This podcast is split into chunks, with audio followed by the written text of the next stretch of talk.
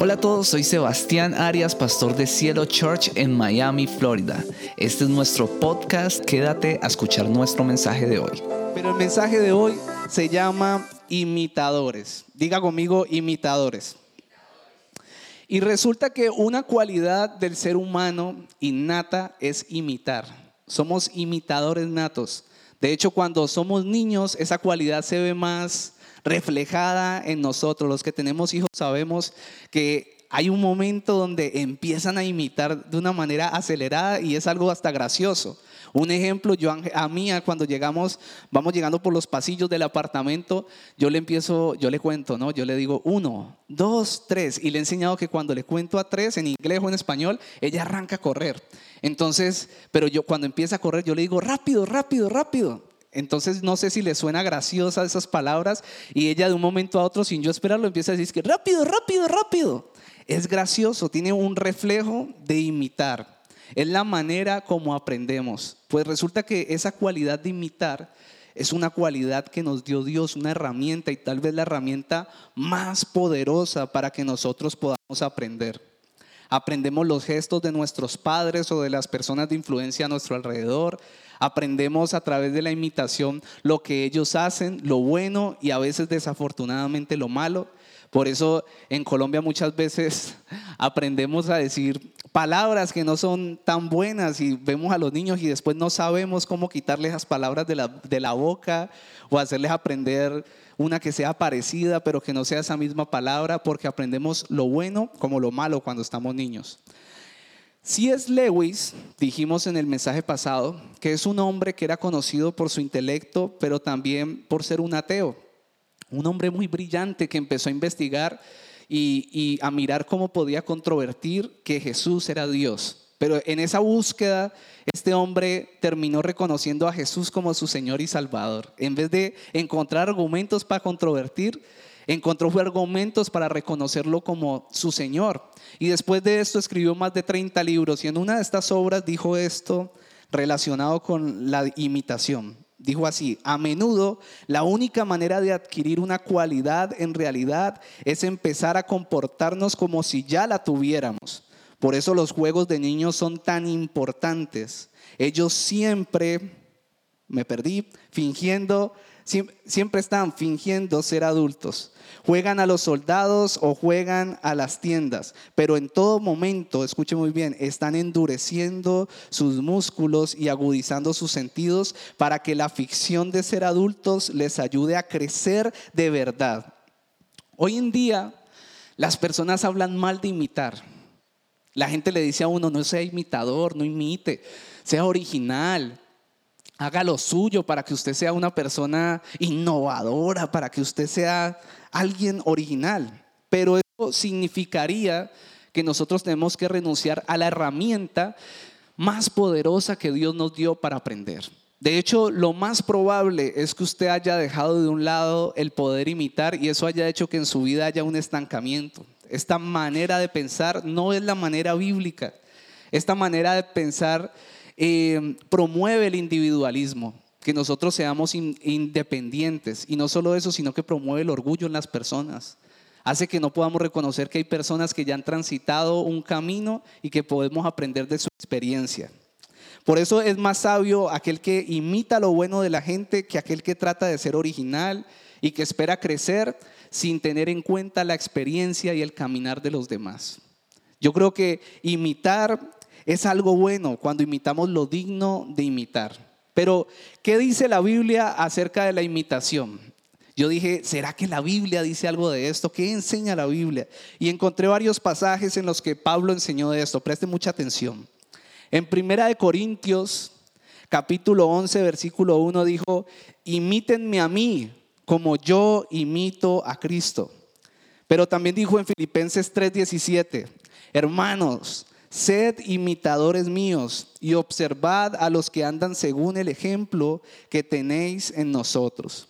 Y en Primera de Tesalonicenses 1:6 dice, "Ustedes se hicieron imitadores nuestros y del Señor, cuando a pesar de mucho sufrimiento recibieron el mensaje con alegría que infunde el Espíritu Santo, con la alegría que infunde el Espíritu Santo." Hebreos 6:12 dice, no sean perezosos, más bien imiten a quienes por su fe y paciencia heredan las promesas.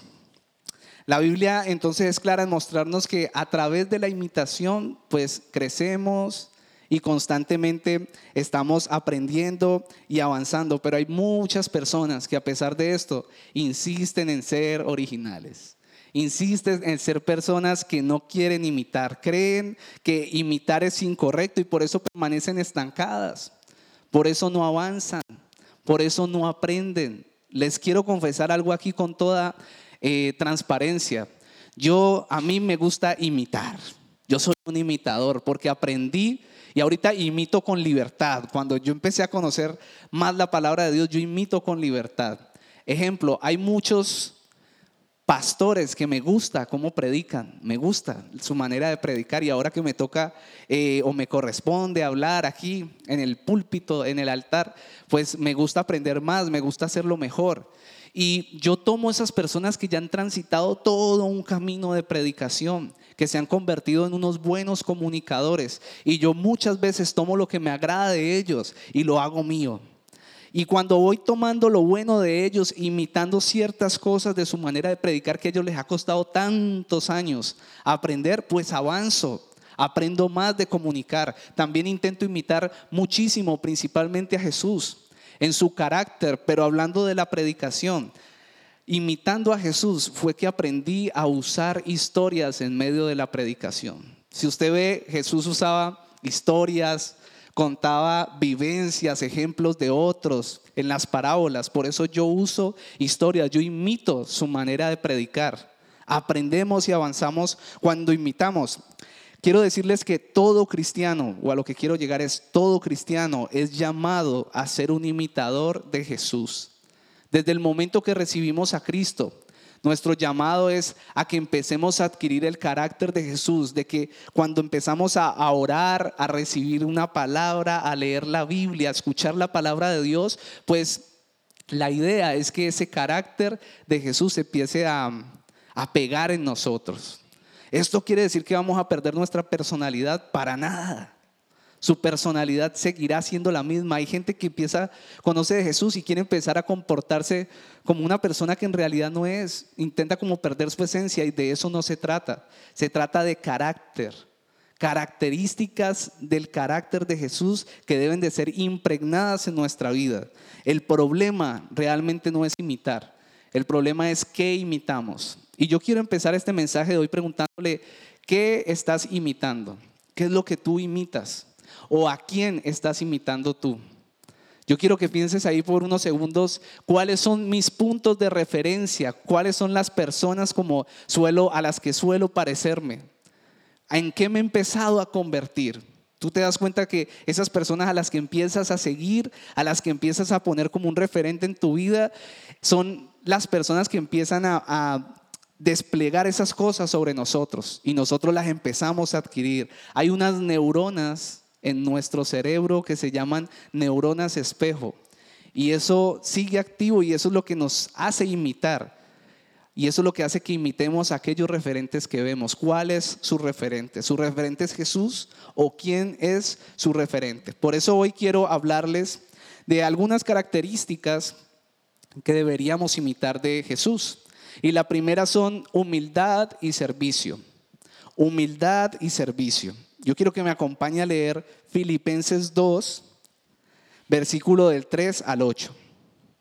Dice así, no sean egoístas, no traten de impresionar a nadie. Escuche esto, sean humildes, es decir, considerando a los demás como mejores que ustedes no se ocupen solo de sus propios intereses, sino también procuren interesarse en los demás. Tengan la misma actitud que tuvo Cristo Jesús.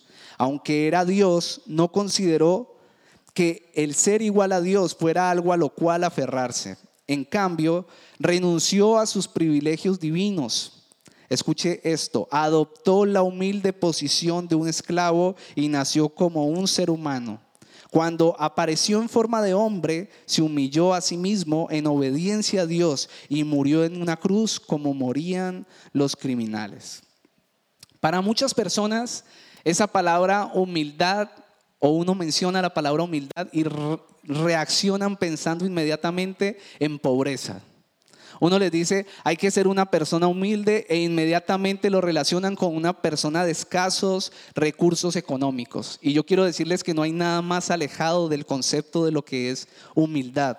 Humildad no está relacionado con pobreza. Humildad no está relacionado con falta de recursos económicos. Tú podrías ver a una persona, de hecho me las he encontrado en el camino, una persona con escasos recursos económicos, pero con un grado de altivez impresionante, orgullosas, personas que son supremamente arrogantes a pesar de que tienen escasos recursos económicos. La humildad no tiene nada que ver con riqueza o con pobreza. De hecho, esta palabra tiene su origen en el latín y quiere decir que es una virtud que consiste en el reconocimiento de nuestras fortalezas, por un lado, sin enorgullecernos. Es decir, que cuando hablamos de nuestras fortalezas lo decimos con una total sobriedad, tranquilos, sabiendo quiénes somos, pero sin que genere una altivez en nuestro corazón. Pero a la misma vez significa que es una virtud en la cual podemos reconocer nuestras propias limitaciones y debilidades. Esta virtud nos permite decir, soy débil en esto, soy pastor aquí, pero la verdad no soy bueno en el sonido, no soy bueno haciendo esto, tengo ciertos problemas en mi carácter todavía. Y cuando puedes reconocer que hay unas limitaciones, que no eres mejor, que necesitas ayuda, pues allí está operando esta virtud de la humildad. Pero también tiene que ver con sumisión. Reconocer que hay un Dios por encima de nosotros, que no somos independientes, que necesitamos ayuda, que necesitamos un liderazgo sobre nosotros, que necesitamos que alguien nos aconseje, que necesitamos a veces ser sumisos ante la autoridad, o no a veces, siempre. Hay gente que tal vez, no sé, lo para un policía, como era yo antes de conocer a Dios. Y el policía puede ser lo que sea, pero de una vez con esa altivez, con ese orgullo, y empiezan a tratar mal al policía, no reconocen la autoridad, falta humildad. Eso es la humildad. Y leyendo acerca de la humildad encontré que esta virtud no es una virtud que se aprende por teoría, sino por imitación. Generalmente la aprendemos al ver a las personas de influencia en nuestra vida, sobre todo en la niñez, nuestros padres. Cuando vemos que un padre es eh, eh, se, somete bien a la autoridad. Cuando un padre es humilde, reconoce que tiene unas debilidades, reconoce también que tiene unas fortalezas, pero no se envanece por eso. Cuando vemos eso, generalmente un hombre, un joven, una mujer empieza a, creer, a crecer con esa virtud dentro de él. Sabe, nosotros necesitamos empezar a imitar eso. Tal vez si no lo vimos en la niñez o si lo viste, pues tienes que ejercitarlo aún más ahora que conocemos de Jesús. Tenemos que empezar a imitar esto en Jesús. Y un grandioso ejemplo de esta humildad de Jesús la vemos en Juan 13, en un acontecimiento yo creo que todos conocemos, que es la última cena. ¿Quién tiene el cuadro de la última cena en su casa? ¿Quién va a levantar la mano? ¿Por qué se ríen? ¿La mamá de Roy tiene todavía la última cena ahí en la casa? ¿No? Okay, en la de Carlos. Ok, entonces la última cena, todos conocemos esa, ese, ese momento, ¿no? Pues resulta que en ese momento ocurrió algo precioso y es que dice la historia que Jesús se quitó, digamos, la ropa que tenía así como por encima y se puso una toalla en su cadera y además de eso virtió agua en un recipiente y se inclinó a lavarle los pies a todos sus discípulos. Empezó allí a lavárselos, a enjuagarle los pies. Y la pregunta es, ¿por qué este hombre o por qué Jesús hizo esto? ¿Por qué reaccionó de esta manera? ¿Por qué empezó a lavarle los pies? Y en Juan 13, del 12 al 15, pues nos da la respuesta Jesús mismo. Dice, cuando terminó de lavarle los pies, se puso el manto y volvió a su lugar. Entonces le dijo, ¿entienden lo que he hecho con ustedes? Ustedes me llaman maestro y señor y dicen bien, porque lo soy. Pues si yo, el Señor y el Maestro, les he lavado los pies, también ustedes deben lavarse los pies los a los otros. Les he puesto el ejemplo, escuche bien, para que hagan lo mismo que yo, imitación. lo mismo que yo he hecho con ustedes. Esto es, hay mucho de qué hablar allí, ¿no? Empezando porque otra vez Pedro, en medio de esta situación, cuando Jesús le está lavando todos los pies a todos, llega donde Pedro y Pedro le dice, tú no me vas a poner una mano encima, yo no voy a dejar que tú me laves los pies. ¿Cómo el Señor me va a lavar los pies? Yo no entiendo, no entiendo cómo, cómo vas a hacer eso. No me toques. Y Jesús le dijo, si tú no te dejas lavar los pies, tú no tienes nada que hacer aquí. Y él le dijo, entonces lávame las manos, lávame la cabeza. Así respondió, lávame las manos, lávame la cabeza, lávame lo que haya que lavar porque aquí me quedo. ¿Sabe, Pedro? No podía entender qué es esto tan extraño, porque este hombre enseña cosas que van en contra de toda ley.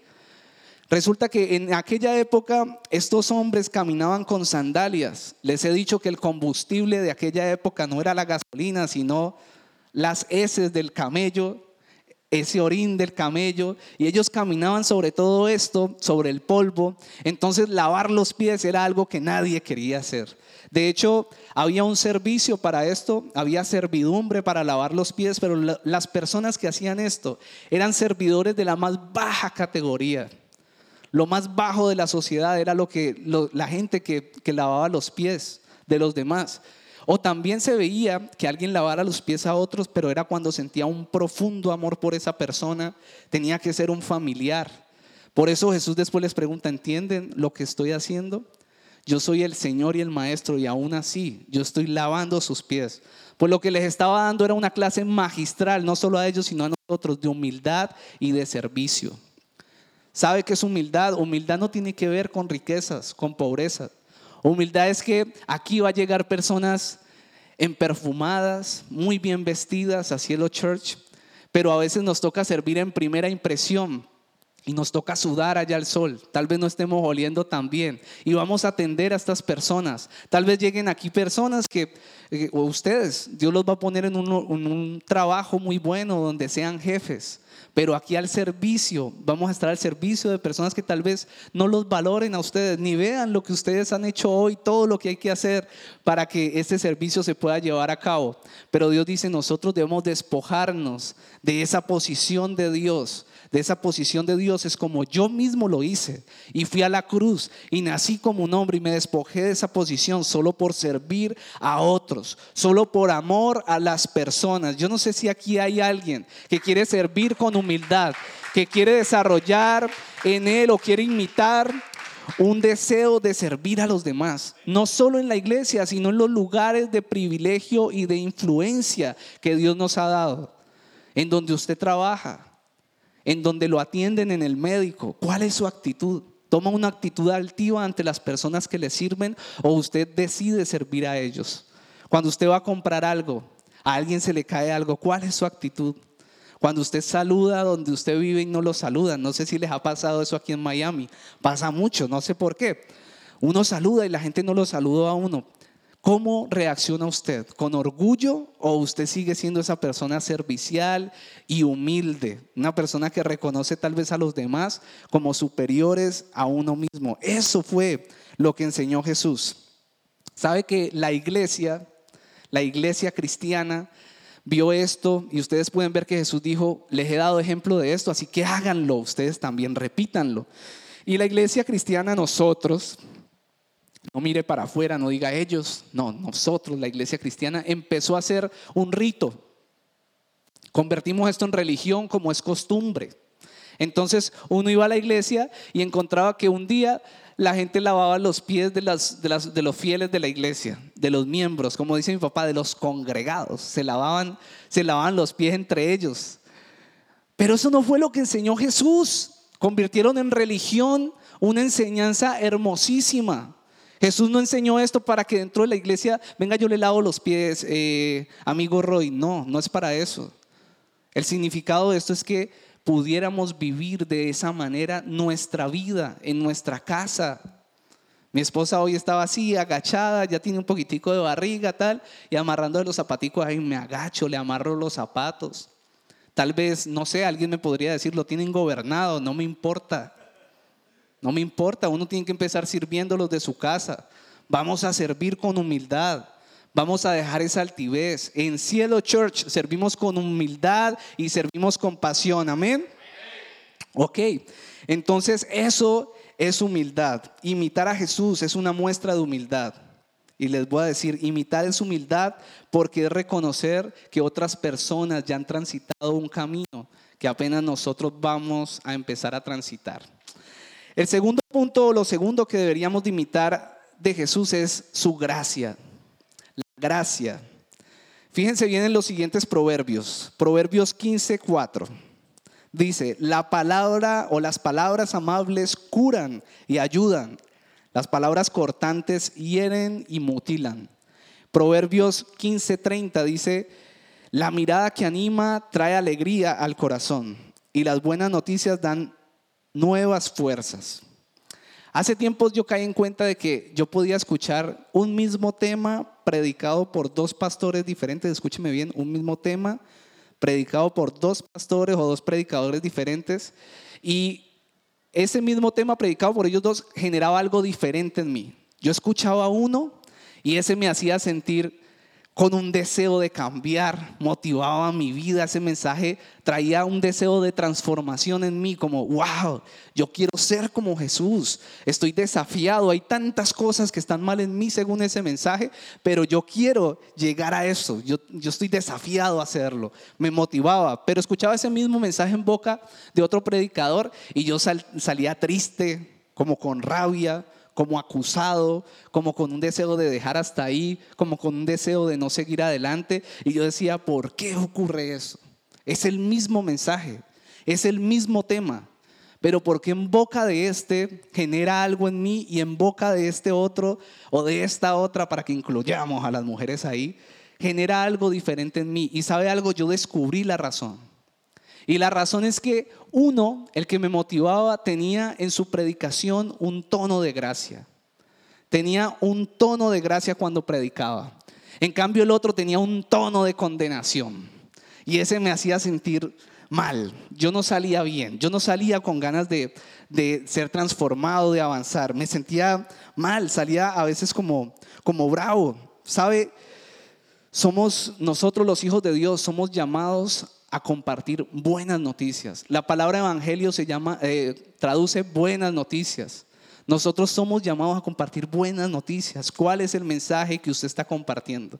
¿Parecen buenas noticias?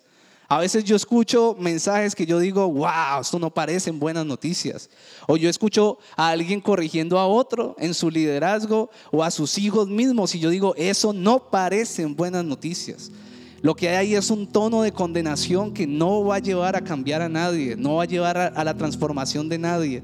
Tenemos que cambiar ese tono, que muchas veces cuando empezamos a seguir a Cristo, adoptamos nosotros, el de condenación. Yo pasé por ahí mucho tiempo.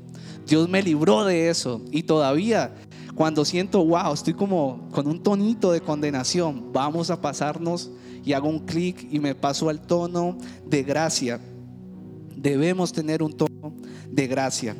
Nosotros no somos condenadores, nosotros somos portavoces de un Salvador. Somos portadores del corazón de un Padre, no de, de mm, un tratante de esclavos. Somos el reflejo del gozo del cielo. Nosotros no somos portavoces de la ira del infierno. ¿Sabe algo? La Biblia dice que Jesús vino para salvarnos, no para condenarnos. Pero yo no sé si usted en algún momento de su vida ha sentido que es al contrario, como que, wow, Jesús vino a condenarnos, me congrego o sigo a Jesús por miedo. Y eso no es así, eso no es lo que enseña la Biblia. Juan 3:17 dice, Dios no envió a su Hijo a condenar al mundo, sino para salvarlo por medio de él. Nosotros tenemos un Salvador. No, como dos amenes, nosotros tenemos un Salvador. Y a mí me encanta ver el ejemplo de Jesús. Porque cuando vemos a Jesús y cuando lo leemos y su palabra es revelada a nosotros, somos confrontados con nuestras realidades, somos confrontados con, nuestras, con nuestro juicio, con nuestra manera de ver a los demás. Y decimos como que, wow, llevo 10 años en el Evangelio y parece que cada día soy más un juez que un portador de gracia. Eso está mal. Y eso es algo que tenemos que erradicar de nuestras vidas. Yo estoy desafiado a eso. Yo estoy desafiado a que entre todos edifiquemos una iglesia sana, una iglesia donde hablemos en tono de gracia y no de condenación para las personas. Y sabe, en este proceso, usted tal vez Dios lo ponga en unas situaciones que usted diga como que, wow, aquí también debo dar gracia, pero es que esto es tremendo pecado. Usted le pone el calificativo cuando todos los pecados son iguales. Pero yo sé que el Espíritu Santo va a traer certeza a ti y te va a decir a esa persona también, dale gracia, dale gracia, dale ese amor que no merece, dale ese amor que tú has recibido. En Juan 8, en el capítulo 8 vemos una historia que me encanta. Jesús está en la multitud o llega a un lugar y las multitudes están reunidas para escuchar sus enseñanzas. Entonces la historia cuenta que él llegó allí y empezó a enseñar. Pero cuando empezó a enseñar, llegaron los líderes religiosos y los fariseos con una mujer. Y yo quiero que usted se teletransporte a esa situación. Esta mujer había sido sorprendida, dice la Biblia, en el mismísimo acto del adulterio. Estaba acostada tal vez con un hombre por allá. Eh, quién sabe si el hombre era el casado o ella, porque adulterio era en cualquiera de los dos, de los dos casos. Y entonces si la cogieron, la Biblia dice en el mismísimo acto, imagínense cómo la cogieron estos hombres, la llevan tal vez por los pasillos de esas aldeas, tal vez gallinas por allí, esta mujer tan, la dejan caer, se levanta toda humillada, estos hombres tal vez pateando a esta mujer y se la llevan a Jesús. Y esa mujer podría ser su vida o la mía la están juzgando sin ni siquiera haber tenido, haber pasado por un proceso, por un juicio justo. Y llegó allí y se la llevaron específicamente a Jesús en medio de la multitud. La sometieron al escarnio público. Eso no pudo ser en privado, tenía que ser en medio de todos esta corrección. Y le dijeron a Jesús, la ley dice, o le dijeron, esta mujer fue cogida en el mismísimo acto del adulterio y la ley dice que debemos apedrearla, la ley de Moisés. Pero escuche lo que dice Juan 8 del 6 al 11. Dice, intentaban tenderle una trampa para que dijera algo que pudiera usar en su contra. Porque sabían que Jesús hablaba gracia y querían hacerlo caer en una trampa. Entonces dice, pero Jesús se inclinó y escribió con el dedo en el polvo. Como ellos seguían exigiéndole una respuesta, él se incorporó nuevamente y les dijo, muy bien, pero el que nunca haya pecado, que tire la primera piedra. Luego volvió a inclinarse y siguió escribiendo en el polvo. Al oír eso, los acusadores se fueron retirando uno tras otro. Y escuche esto que me llama mucho la atención. Comenzando por los de más edad. Hasta que, hasta que quedaron solo Jesús y la mujer. Se quedaron solitos en medio de la multitud. Perdón, en medio de la multitud. Entonces Jesús se incorporó de nuevo y le dijo a la mujer, ¿dónde están los que te acusaban? ¿Ni uno de ellos te condenó? Entonces ella le respondió, ni uno. Y le respondió, yo tampoco. Vete y no peques más. Este pasaje tiene muchísimas enseñanzas y yo no sé si hay alguien ahí que se siente culpable, pero usted debería de sentirse libre en esta mañana. Dígame. ¿Sabe? Jesús siempre tiene la respuesta contraria de lo que todo el mundo espera. Jesús conocía la ley más que cualquiera, pero le dio sentido a la ley. Y lo primero que les dijo es, les dijo muy bien, eso dice la ley, hay que cumplirla. Pero el que la vaya a juzgar tiene que ser un ejemplo a seguir. Por favor, tire la empiecen a apedrearla, pero todo el que no haya pecado. Y dice que los primeros que empezaron a ir, ¿quiénes fueron? Los de mayor edad. Y eso para mí tiene una, una enseñanza. Y es que cuando vamos cumpliendo más edad, se supone que deberíamos hacernos más sabios. Y entre más sabios, más llenos de gracia. ¿Por qué? Porque entendemos que más nos equivocamos. Entre más yo camino con Dios, yo más bajito me pongo. Cuando yo empecé, a seguir a Jesús, yo sentía que le evitaba y que yo, yo emitía juicios y tiraba así las, em, los thunders, estoy hablando en inglés, con los rayos. Eh, ah, estoy hecho un gringo, Dios mío. Y entonces tiraba rayos así de juicio, tiraba rayos de, de, juicio a las personas. Pero a medida que he ido caminando y veo cómo hay todavía fisuras en mi carácter que son evidentes y todo eso, yo como que, wow, yo camino bajito, bajémosle al juicio. Bajémosle al juicio. Por eso les dijo, primero se fueron, o lo que dice la historia es, primero se fueron los mayores. Si aquí hay personas mayores, empiece a concientizarse de sus errores y tenga misericordia con sus hijos. Tenga misericordia con las personas que están bajo su autoridad. Tenga gracia. Tenga gracia. Jesús tuvo gracia con esta mujer. Yo creo que Jesús enseña aquí los dos tonos en los que uno puede hablar. Uno es el tono de condenación de los fariseos, el tono de condenación de los religiosos, pero otro es su tono de gracia. El tono de condenación busca regañarte por tu error, pero el tono de gracia busca ayudarte a salir de tu error. El tono de condenación se enfoca en tu fracaso, pero el tono de gracia se enfoca en tu futuro. Un tono de gracia admite que todos tenemos problemas, que todos estamos rotos y que todos tenemos algo que debe ser resuelto en nuestro interior. Por eso hablamos con gracia. Sabe, el juicio, ya para terminar, es como un boomerang. Cuando nosotros juzgamos a nuestros padres, emitimos juicio contra las personas, tarde o temprano lo que la Biblia enseña es que eso se devuelve. Porque con, con, la vara que medimos seremos medidos. Eso es lo que significa. Entonces yo digo, mi padre es así. Y después vemos que nosotros nos encontramos luchando contra esa misma actitud, ese mismo acto, ese mismo pecado que nosotros mismos juzgamos. ¿Sabe Jesús? no disfrazó las cosas. Jesús habló del pecado.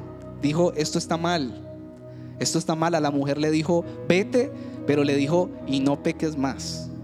Tuvo gracia, pero no le disfrazó el pecado. El pecado es pecado. Está mal lo que hiciste, pero no soy quien para condenarte. Ve y mejora. Ve y mejora eso que estás haciendo mal. Ve y mejora. Lo Tienes una nueva oportunidad. No se trata de que no le digamos a alguien lo que está mal en su vida. Se trata de que a pesar de que sabemos que el pecado es algo malo, las personas tienen que saber que la buena noticia es que en Jesús siempre tenemos una oportunidad. ¿Ok? Yo les invito a que se pongan de pie y que hoy podamos orar. Yo no sé si alguien le pueda dar un aplauso a Dios por su gracia.